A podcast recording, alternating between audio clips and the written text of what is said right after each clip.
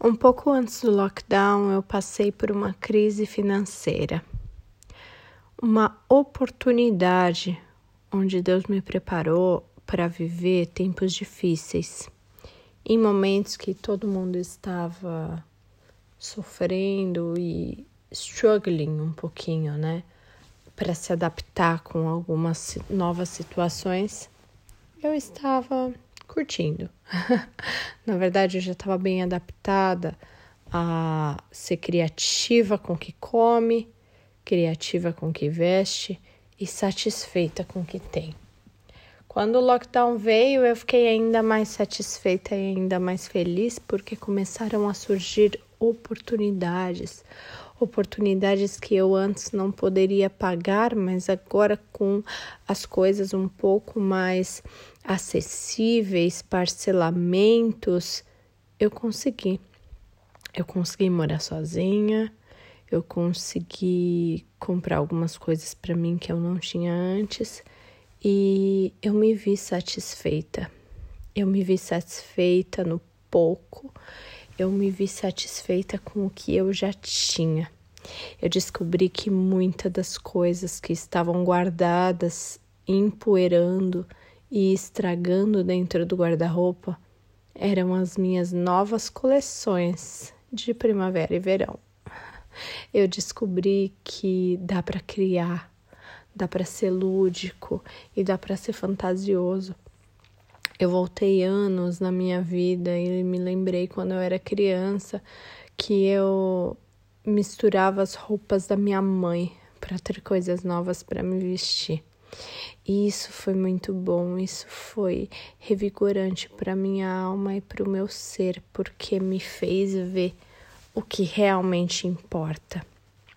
A culinária, bom, vocês sabem como eu sou, né, na cozinha. Não sou lá dessas coisas, mas eu consegui enxergar a qualidade, a satisfação e a quantidade de coisas que eu tinha no meu armário e na minha geladeira. Isso também foi muito satisfatório. Deus sempre me dá comida, porque Ele sabe que eu não gosto de cozinhar. Então, as piores fases da minha vida, eu posso te dizer que foram as que eu comi melhor, porque quando vem de Deus é excelente. E eu cheguei nesse ponto de satisfação e aí eu comecei a entender Paulo na prisão, que eu não entendia muito bem aquela pira dele de estar tá preso e estar tá de pena de morte e falar que encontrou a felicidade. Para mim era algo muito distante. Eu até entendia, mas não compreendia.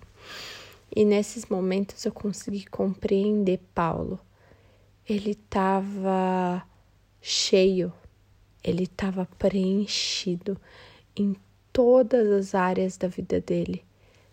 Ele podia estar tá até fisicamente um pouco maltratado, mas a sua alma e o seu espírito estavam tão refletos que transbordava e não deixava que o físico tomasse conta da sua imaginação e da sua ansiedade.